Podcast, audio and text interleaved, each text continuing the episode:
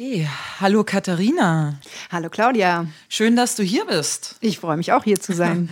ja, du hast ja eben vorher schon gesagt, du weißt gar nicht, worum es geht, du hast gar keine Ahnung. Das finde ich super. Also lass, lass mich überraschen. Genau. genau. Sehr schön. Vielleicht kannst du dich ja ganz kurz vorstellen. Ähm, dein Name, wer du bist, was du machst. Also ich bin Katharina Mikada. Ich bin Musikerin und Gesangslehrerin und habe das etwa gleich gewichtet, dass ich also einerseits Gesang unterrichte und andererseits als Musikerin arbeite. Mhm. Und als Musikerin, du spielst, glaube ich, ein sehr spezielles Instrument, nicht wahr? Das ist richtig. Ich spiele singende Säge und ähm, lasse die zu allen möglichen Anlässen erklingen. Sehr schön. Äh, singende Säge, sehr interessant. Und du gibst Gesangsunterricht. Ja, genau. Was hast du äh, für eine Ausbildung gemacht, um diese beiden Tätigkeiten auszuüben? Ich habe nicht singende Säge studiert, mhm. aber ich habe Gesang und Klavier studiert. Und äh, was mich natürlich befähigt dazu, äh, Gesang zu unterrichten, weil das mit dem Klavier ist auch nicht unwichtig, äh, weil ich ihm dann meine Leute auch begleite. Und ähm, das mit der singenden Säge habe ich dann so selbst entwickelt ähm, und habe mich da ein bisschen so drauf spezialisiert. Vielleicht kannst du ja ein bisschen erzählen, was genau ist denn eine singende Säge und wie, wie bedient man dieses Instrument? Hast du das selbst gebastelt oder hast du das gekauft oder? Das ist im Prinzip ein Fuchsschwanz, ein etwas größerer Fuchsschwanz. Also ähm, es ist, sind wirklich äh, Musikinstrumente, die werden extra dafür hergestellt. Man kann auch mit dem Baumarkt Fuchsschwanz Musik machen, aber nicht so gut.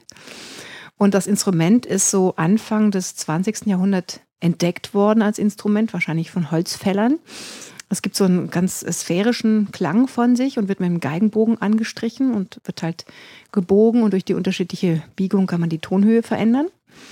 Und das hat in den 20er Jahren sehr schnell Eingang in die Salonorchester gefunden, wurde also erstmal in der Unterhaltungsmusik eingesetzt, aber eigentlich auch schon gleich zu, äh, zur gleichen Zeit in der zeitgenössischen Musik, also in der modernen Klassik, ja, also diese, wo es dann anfing, schräg zu werden. Ähm, die Komponisten ähm, fanden das zum Teil spannend und haben das eingesetzt in ähm, Orchesterwerken, Opern, Kammermusik. Genau, die singende Säge wird auch in Orchestern gespielt. Sagst du, spielst du selber auch in einem Orchester? Ja, aber in keinem festen. Mhm. Also ähm, ich äh, mache eigentlich quasi, ich, ich gastiere bei den Orchestern immer, wenn die eben Stücke spielen, ähm, wo sie eine Säge brauchen. Also das mache ich in ganz Deutschland oder jetzt war ich eben auch im Sommer in der Schweiz, in Luzern, habe ich bei einer Opernproduktion gespielt. Schön. Und ähm, ja, am, am Donnerstag, 24. Oktober, spiele ich erstmals bei einem Kachaturian äh, Klavierkonzert in einem Sinfoniekonzert des Berliner Rundfunkorchesters in der Philharmonie in Berlin. Da freue ich mich sehr drauf, weil ich dieses äh, Stück noch nie gespielt habe und ich musste auch das Orchester erst darauf bringen, dass da eine singende Säge auch wirklich vorkommt, weil das nicht so deutlich in der Partitur steht, aber es ist äh, eindeutig, dass die singende Säge damit gemeint ist und das ist wunderschöne, ja, spätromantische russische Musik, äh, wo ich mich sehr drauf freue. Und wie bist du dazu gekommen, das mit der singenden Säge zu machen? Ich habe ja nach dem Studium sehr viel 20er, 30er Jahre Schlager und Chansons gesungen und mich äh, deswegen auch mit Marlene Dietrich beschäftigt natürlich. Und sie hat das eben auch gespielt. Da habe ich mal ein Foto gesehen in, einem, in einer Biografie von ihr. Da dachte ich, das ist ja voll cool. Ja. Sie hatte den Fuchsschwanz in ihre gekreuzten Beine reingestellt und ähm, da so mit dem Geigenbogen dran gestrichen. Das fand ich total cool erstmal. Und dann habe ich mal eine live gehört mit dem Palastorchester und Max Rabe und fand den Klang einfach unheimlich faszinierend. Das klingt ein bisschen wie ein Theremin, ne? Genau. Und was die beiden Instrumente eben gemeinsam haben, ist, dass sie vom Klang her ganz nah an einem Sinuston dran sind. Also dieser klare und durchdringende Klang. Mhm, mhm. Was genau, also ich weiß, wie ein Sinuston klingt, was genau zeichnet den aus? Der ist, es ist ein, ein obertonarmer Klang eigentlich der so ganz gerade ist und eben keine, keine natürlichen Farben drin hat. Mhm. Ah ja. Äh, von der singenden Säge wegkommt. Ich ähm, weiß, dass du auch schauspielerst, oder? Ab ja, und zu. Mhm. Ja, eigentlich schon seit Jugend. Ich habe auch in meinem Studium mich ähm, ja da sehr damit beschäftigt, also in, in der Opernschule szenischen Unterricht gehabt und so weiter und bin eigentlich immer auf der Bühne gestanden und deswegen nenne ich mich jetzt Schauspielerin. das Neueste, was ich jetzt mache, ist, dass ich ähm, am Staatstheater Meiningen in der Produktion äh, eingesprungen bin, eigentlich sehr, sehr spontan in der musikalischen Komödie, wo ich eine ganz kleine Schauspielerrolle habe, aber eben auch sehr viel Musik mache mit dem Akkordeon, mit der Tin Whistle. Das Ganze spielt in Irland und eben auch mit der singenden Säge. Schön. Du hattest es ja schon angesprochen. Dir ist äh, das Thema nicht so ganz klar. Es geht in meinem Podcast ja normalerweise um Impro, also um Impro-Theater. Und da wollte ich dich zuerst mal fragen, hast du denn, weißt du denn, was Impro-Theater ist? Ja, sicherlich. Und du hast auch schon mal Impro-Theater gemacht. Ja, ich habe bei einer renommierten Berliner äh, Impro-Schule äh, das ganze System durchlaufen ab 2004 und habe es jetzt nicht weiterverfolgt, aber ähm, das war eine wahnsinnig wichtige, wichtige Zeit für mich, weil äh, ja Impro einfach ähm, alles auflockert, den Geist und die Seele und den Körper. Also es macht mir wahnsinnig Spaß, Impro zu spielen und auch anzuschauen. Mhm, schön. Was ich besonders faszinierend finde am Impro, und da würde ich ähm, dich gern gleich auch, oder da würde ich dir gerne auch gleich noch ein paar Fragen zu stellen, ist das ganze Thema Kooperation. Das finde ich nämlich sehr spannend, weil man tatsächlich beim Impro ja darauf angewiesen ist. Anders funktioniert Impro nicht. Und ich habe, seit ich diesen Fokus auf die Kooperation habe, gesehen, dass das aber auch in ganz vielen anderen Bereichen so ist. Also ich zum Beispiel arbeite ja noch in einem Unternehmen, wo Software produziert wird. Da ist es klar, dass äh, das ein kooperatives oder dass das ein Gemeinschaftsprodukt von vielen Leuten ist. Was man aber zum Beispiel nicht weiß, ist, dass ähm, eine Radiosendung besteht ja auch nicht nur aus dem Moderator. Da sitzen ja unheimlich viele Leute dahinter, die recherchieren und die dem Moderator Sachen vorbereiten und weiß ich nicht was alles. Bei einer Fernsehsendung, denke ich, wird es ganz ähnlich sein. Und was mich interessiert ist, wie ist es in einem Orchester? Du hast ja gesagt, du spielst gelegentlich in Orchestern. Ähm, wie, ist, wie ist da so der, der Kooperationsgeist? Wie ist die, die Zusammenarbeit? Ist es so, dass jeder mehr so sein Instrument für sich spielt oder ist da auch richtig so ein, so ein Spirit, so ein Flow, dass das was Gemeinsames ist? Also das habe ich ganz unterschiedlich erlebt in unterschiedlichen Orchestern. Ähm, man muss natürlich dazu sagen, dass in Orchestern die Leute fest angestellt sind und ich würde mal sagen, je länger sie dort arbeiten im Laufe der Jahrzehnte, desto mehr sinkt die Inspiration und damit ähm, wahrscheinlich auch äh, der Teamgeist. Das kommt also vielleicht zum Teil ein bisschen ähm, auf die Altersstruktur des Orchesters an. Es ist so, es ist eigentlich nicht wirklich Teamwork im Orchester. Das ist ja stark hierarchisch. Mhm. Der Dirigent gibt den Takt vor, das ist klar. Aber auch ähm, innerhalb der Stimmgruppen gibt es immer einen Chef sozusagen, ähm, Stimmführer oder eben äh, Konzertmeister. Ähm, ich denke, es, es geht sehr stark immer vom Dirigenten aus, ob Teamwork gelingen kann oder nicht. Mhm. Es gibt Dirigenten, die sagen, ähm, ey, zweite Geigen, hört doch hier mal auf die Flöte, ja dass die sich wirklich auch gegenseitig zuhört. Das ist ja was, was für Teamwork beim Musikmachen ganz essentiell ist, dass man sich gegenseitig zuhört. Und das ist leider keine Selbstverständlichkeit. Viele fiedeln oder blasen nur eher ihre Stimme runter. Und deshalb ist es ganz entscheidend, ob der Dirigent darauf einwirkt, das Ensemble ja wirklich mit einem Spirit äh, zu beseelen oder einfach ähm, da so was Gemeinsames draus zu machen.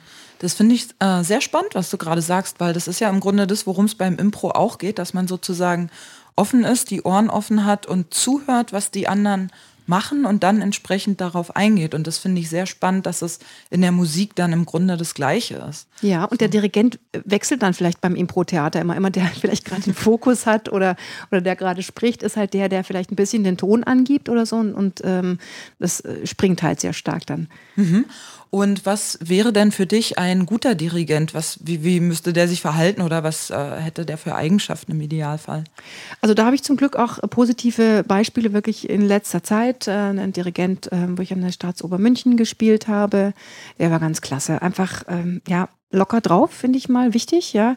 Also nicht so dieses, ich bin der Chef und ihr seid die Ausführenden. Ähm, das ist wichtig. Ähm, dann, was natürlich leider sehr oft vorkommt, ähm, ist, äh, dass so eine Art schwarze Pädagogik dort ist, war eben jetzt äh, wirklich im Vergleich dazu nicht da. Also wenn ein Dirigent, ähm, wenn jemand einen Fehler macht, ja, äh, passiert ja mal ne, in der Probe. Ähm, wenn ein Dirigent jetzt so sagt, was, zu, zu einem Musiker, ne? Und der Musiker, der kriegt dann gleich Angst oder so. Oder gar sagt, also das haben sie jetzt aber nicht gut gemacht oder irgendwie äh, bloßstellt. Das, solche Dirigenten gibt es auch noch. Also im Prinzip wie, wie Lehrer an der Schule ein bisschen. Und dann gibt es eben gute Dirigenten, die da ganz locker damit umgehen, gerade in Proben, die, die da einfach äh, cool bleiben und nicht denken, morgen ist gleich das Konzert und es muss alles schon perfekt sein.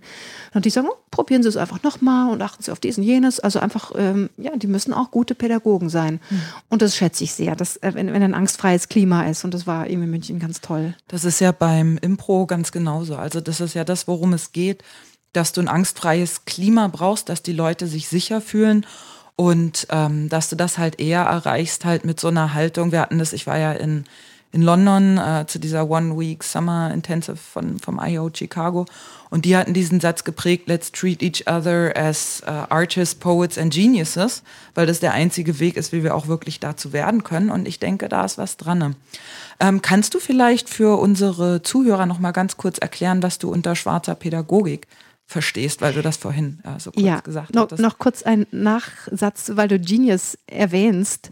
äh, eben jener tolle Dirigent ähm, hat witzigerweise die Musiker mit Maestro angeredet. ja, es hat einfach äh, diese Hierarchie, die sonst herrscht, aufgehoben. Das fand ich äh, sehr sehr, sehr angenehm. Und das hat er auch bis zum Schluss durchgezogen. Also auch bei den Aufführungen war er jetzt nicht so nervös, dass er dann irgendwie äh, ja, streng oder, oder irgendwie stressig geworden wäre. Das war, der war richtig cool. Soll ich seinen Namen auch noch erwähnen? Ist egal. Doch, kannst du gerne machen. Francesco Angelico. Mhm, Italiener? Italienischer Dirigent, der sehr ähm, auf neue Musik spezialisiert ist und einfach sehr, sehr, sehr gut ist. Ja, schwarze Pädagogik.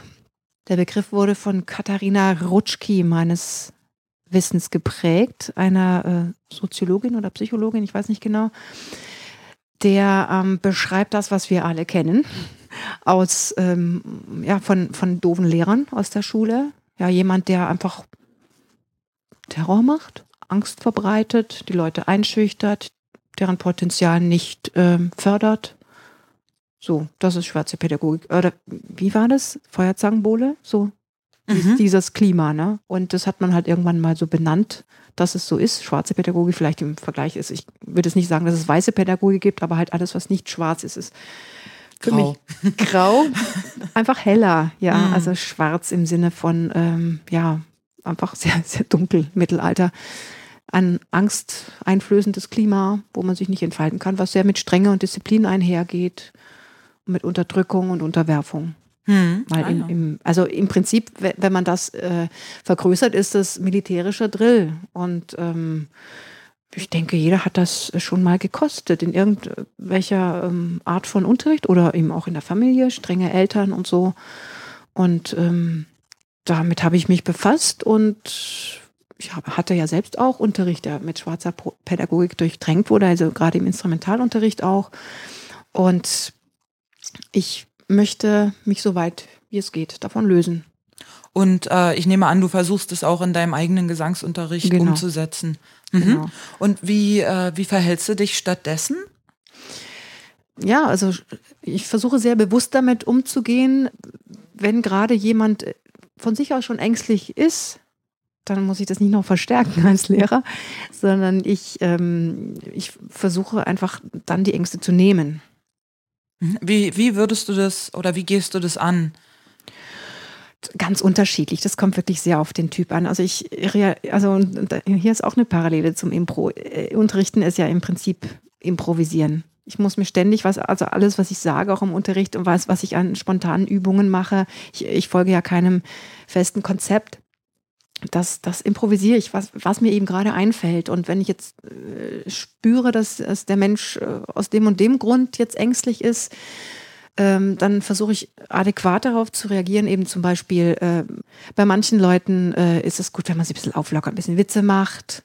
Bei anderen ähm, ist es gut, viel zu erklären, je nachdem. Wenn das mehr intellektuelle Typen sind, dann wollen die alles ganz genau erklärt haben. Ah, und dann, dann entspannen sie sich, wenn sie wissen genau, wie es geht, zum Beispiel. Ja, ganz unterschiedlich. Lustig. Wie lange unterrichtest du eigentlich schon? 20 Jahre jetzt, genau. Wow. Not bad. Und äh, hattest du mal einen Schüler, der irgendwie berühmt geworden ist eigentlich? das ist lustig, diese Frage hat mir noch niemand gestellt, aber Hm, waren vielleicht eher Leute, die schon ein bisschen bekannt sind, die mal zu mir kamen, was weiß ich, um, um irgendwie sich einen Impuls zu holen. Oder eher aber nicht wirklich jemand Prominentes, aber Leute, die halt schon in der Öffentlichkeit stehen, zum Beispiel als Schauspieler oder Sänger oder so, die bei mir singende Säge gelernt haben oder so. Willst du einen nennen oder hast du ein NDA? Mir, mir fällt da jetzt gerade niemand wirklich ein, okay. aber äh, doch, einmal war das eine Moderatorin irgendwie. Ich, ich weiß den Namen leider nicht mehr, weil ich, weil ich so selten fernsehe. Die sind ja so austauschbar. Auch. das Nein, stimmt, da kommen immer neue, aber äh, die war gerade da sehr en vogue und dann ja, das ist mir auch gar nicht wichtig. Und äh, wo du gerade ähm, Prominenz und so erwähnst, also manchmal bekomme ich auch Anfragen, ähm, dass eben Eltern ihre 12- oder 14-jährigen Kinder irgendwie zu äh, DSDS schicken wollen. Und das mache ich auf jeden Fall nicht. Oha. Oder Supertalent oder sowas. Also da ähm, weigere ich mich. Ja, das finde ich löblich.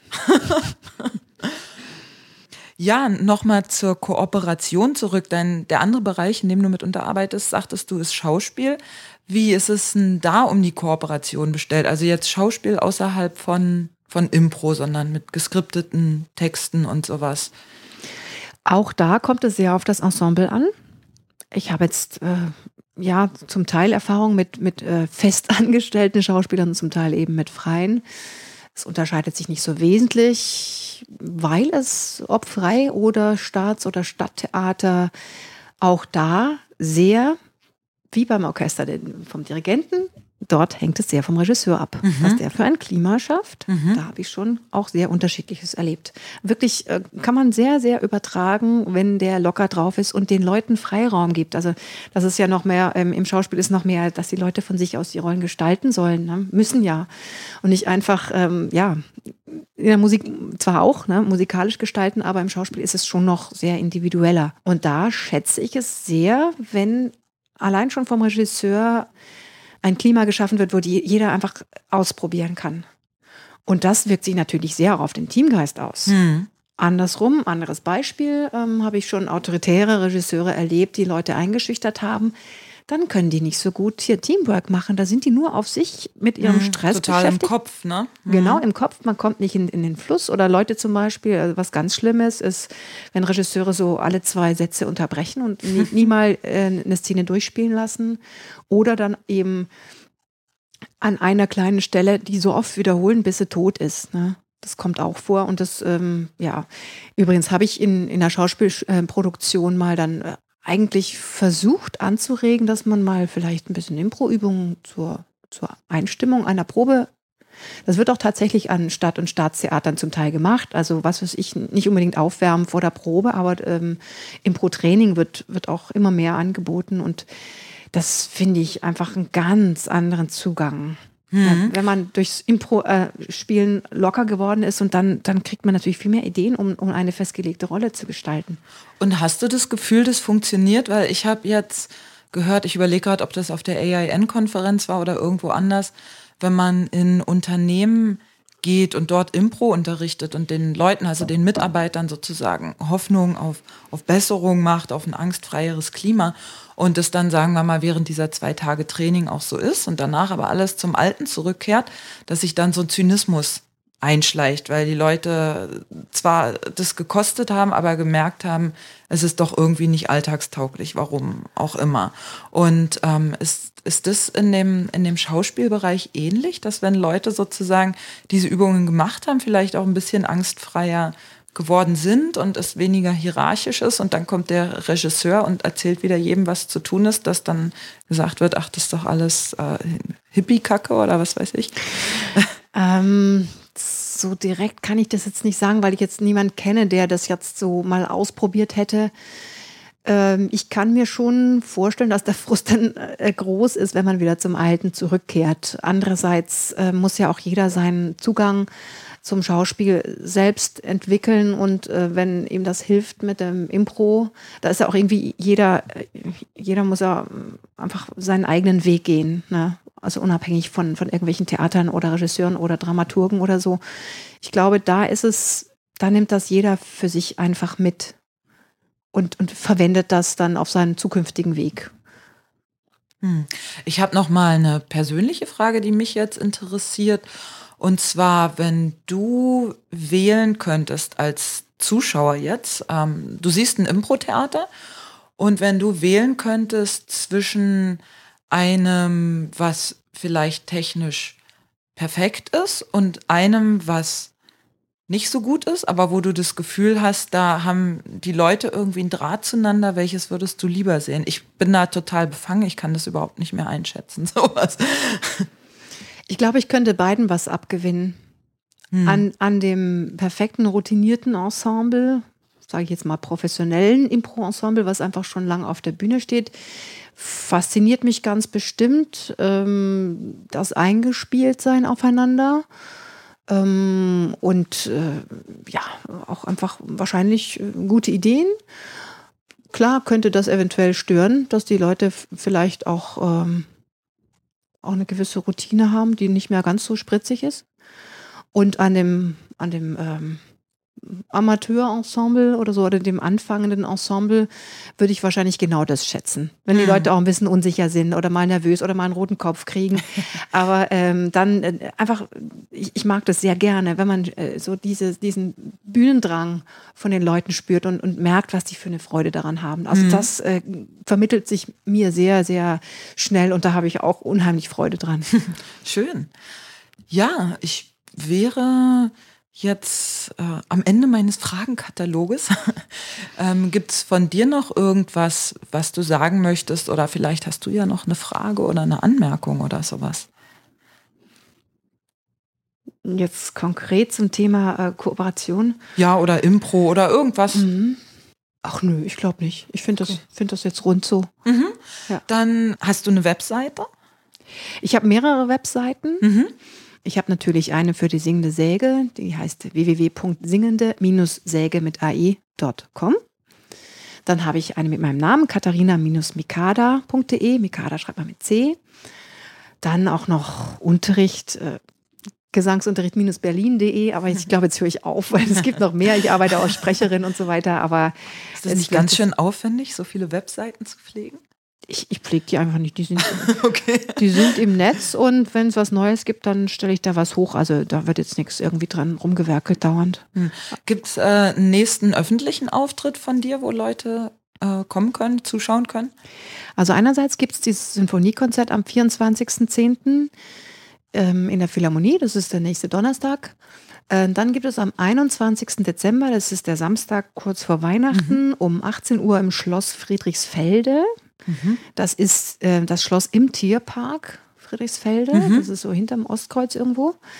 Dort gebe ich einen ganzen Abend wow. in diesem Rokoko-Saal. Da bin ich angefragt worden, eigentlich wegen der singenden Säge. Mhm. Da mache ich jetzt einen kombinierten Abend. Einerseits Stücke auf der singenden Säge, also Klassik, alles Mögliche. So ähm, klassische Stücke, Opernarien und ähm, Instrumentalstücke. Und eben einige Lieblingsschlager und Chansons aus den 20er, 30er Jahren mit Klavierbegleitung und ich glaube, das wird ein ganz netter Abend. Toll, sehr schön. Das war der Werbeblock. genau. Dann möchte ich dir danken, dass du hier warst. Hat mich sehr gefreut. Mich auch. Schön. Danke für die Einladung. Gerne. Und frohes Improvisieren weiterhin. Dankeschön. Und dir frohes äh, Sägen oder äh, Spielen. Viel Glück und viel Sägen. genau. Alles klar. Gut. Tschüss. Tschüss.